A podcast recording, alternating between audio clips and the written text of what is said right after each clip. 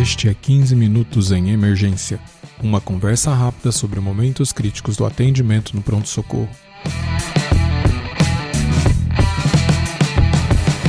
Este é o episódio 58 e este podcast é patrocinado pelo curso de Medicina de Emergência da disciplina de Emergências Clínicas da Faculdade de Medicina da USP. Conheça mais no link www.emergenciausp.com.br/curso www.emergenciausp.com.br/curso. Eu sou o Dr. Júlio Marchini e hoje vamos falar da atualização sobre IAM sem supra do Congresso Europeu de Cardiologia, agora de 2020.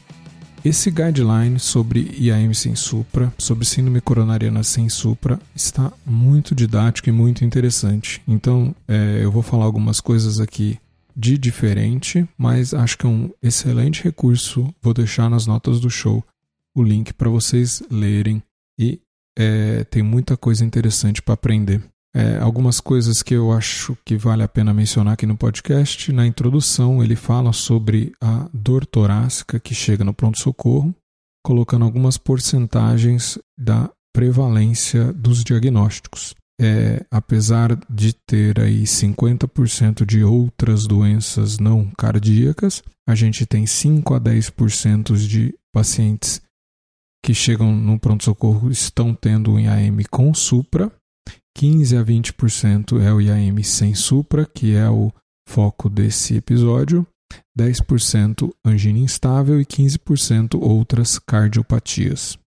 Uma das primeiras coisas que esse consenso vai abordar é o uso de troponina para fazer diagnóstico de exclusão, né, para você descartar esse diagnóstico de síndrome coronariana aguda ou confirmar o diagnóstico de infarto. A gente tinha um algoritmo de 0 e 1 hora e agora ele propõe 0 e 2 horas para fazer é, essa regra.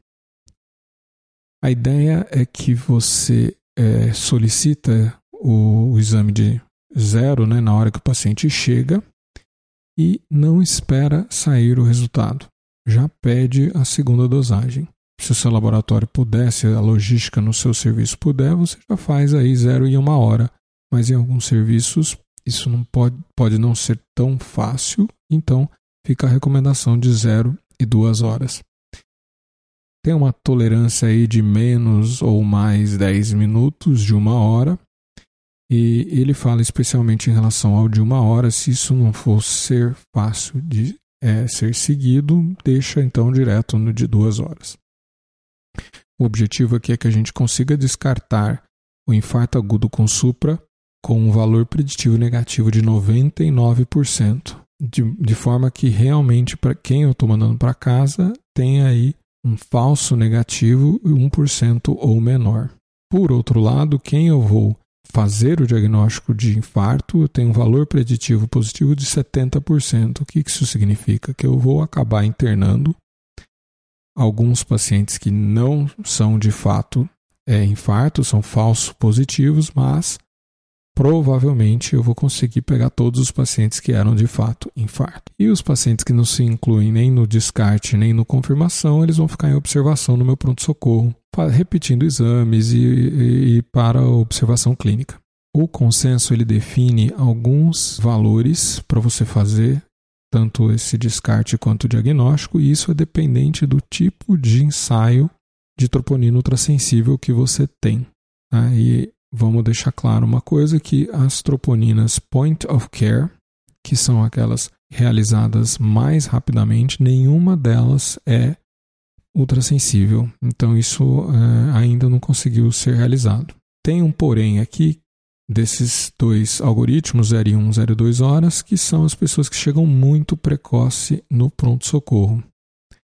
Então, para esses pacientes, a gente tem uma recomendação de coletar um atropo adicional com 3 horas do início da dor. Então, se o paciente ele chega com 15 minutos, 30 minutos da dor, ele vai ter lá a sua tropo zero, a sua tropo uma hora colhida, mas também tem que ter a de três horas. Tá? Isso vai ser o mais precoce que o paciente vai poder ir embora. Não tem informação adicional de pedir creatina quinase, fração MB de creatina quinase. Ou ainda HFABP, que é a proteína de ligação de ácidos graxos do tipo cardíaca. Tem valor de pedir BNP, e isso vai servir como informação prognóstica.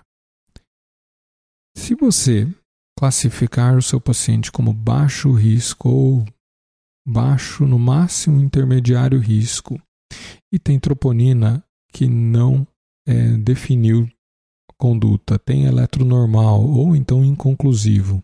Nesse espaço, nesse segmento de pacientes, você pode fazer uma angiotomografia de coronárias.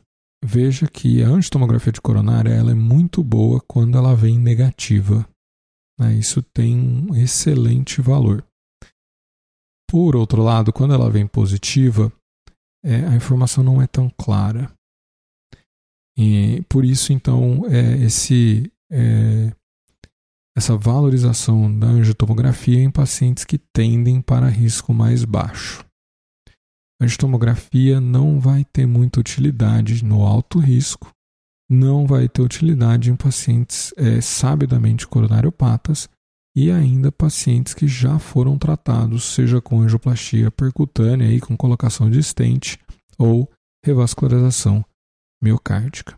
É, esse paciente chega com dor, isso não é muito novidade, mas o, o guideline deixa claro né, que a melhor opção para alívio de dor são os nitratos, mas não esquecer de tomar cuidado com os inibidores da fosfodiesterase. Então, se dentro de 24 horas o paciente fez uso de sildenafil ou vardenafil, não deve usar nitrato, ou então 48 horas se ele fez uso de tadalafil o risco aqui é de uma hipotensão grave, que é algo que a gente realmente quer evitar num paciente que está com isquemia do músculo cardíaco. Beta-bloqueador é uma boa medicação, eu não devo fazer em pacientes de mais de 70 anos, que também estejam com frequência cardíaca acima de 110 ou pressão arterial sistólica menor que 120. Tá? E dois desses três provavelmente não é tão bom fazer beta-bloqueador. Além disso, se ele tiver com edema agudo de pulmão ou então em choque cardiogênico ou choque, né, também não vale a pena fazer beta-bloqueador. Inclusive, se o paciente já fazer uso crônico, né, se for esse edema agudo de pulmão ou choque, melhor não fazer. Inibidor da bomba de próton, se tiver dois ou mais da seguinte lista, vale a pena fazer. Então, idade mais de 65 anos, dispepsia, doença do refluxo gastroesofágico ou então infecção por H. pylori ou ainda uso de álcool crônico. Lembrar que na angina vasoespástica a preferência é de bloqueador de canal de cálcio nitrato e não deve ser feito beta bloqueador. Tá bom? Bom, agora mais outra parte de novidade é na medicação. A gente já sabe aí por estudos o Triton, time 36 e o Plato que o clopidogrel não é a preferência na síndrome coronariana aguda, né? A nossa preferência é o prasugrel e o ticagrelor. Bom, agora a gente tem um estudo que compara os dois diretamente e a preferência agora é acima de todos é o prazo grel. Além disso, a gente está habituado a fazer o diagnóstico né, de IAM sem supra ou síndrome coronariana de alto risco e imediatamente começar a nossa dupla antiagregação. Né? Então, aspirina, é, clopidogrel ou então aspirina mais prasugrel. Geralmente a gente não faz anticoagulante se o paciente vai para o serviço de hemodinâmica. Bom, o que, que o consenso europeu novo propõe? Propõe que se você tem serviço de hemodinâmica é, disponível para esse paciente, você não vai duplo antiagregar. Tá? É, o pré, é o conceito de pré-tratamento. Você vai dar aspirina mas você não vai dar o segundo antiagregante. Porque a razão aqui é que você vai fazer esse segundo antiagregante no é, serviço de hemodinâmica, quando você já conhece a anatomia, e o prasugrel e ticagrelor, eles têm tempo de ação muito bons, né? É menor que uma hora, 30 minutos a uma hora. Isso bem melhor do por exemplo, comparado ao clopidogrel, que o início de ação é em duas horas. Tá? Apesar dessa, desse benefício teórico mais comprovado em prasugrel e ticagrelor, o consenso fala sobre dados observacionais que o pré-tratamento com clopidogrel também não valeria a pena, então ele estende essa recomendação de não fazer o pré-tratamento também para o clopidogrel. Tá bom? Bom, isso tudo vale para o paciente que vai para o serviço de hemodinâmica. O paciente que não for para o serviço de hemodinâmica, nas próximas horas, então talvez vai demorar 12, 24 ou de repente um fim de semana inteiro para você conseguir encaminhar esse paciente para o serviço de hemodinâmica, esse sim, com certeza, começa a antiagregação que você tiver. Tem ainda uma recomendação de uh, antiagregação de acordo com o risco de sangramento do paciente. Então, é, ele classifica ele sugere classificar pacientes como muito alto risco são aqueles que tiveram sangramento recente nos últimos 30 dias ou então que vão para uma cirurgia é, inadiável. Então, esse é o paciente de muito alto risco. O paciente de alto risco, ele sugere dois scores para você.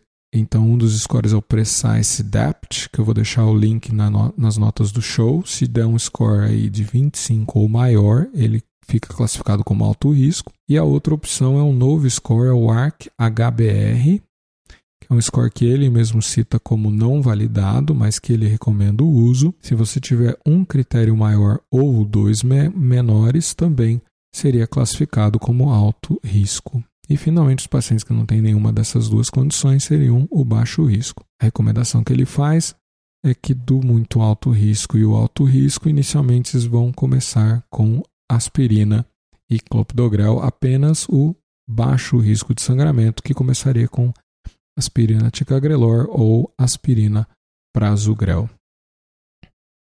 Como é que a FA é, altera esse manejo?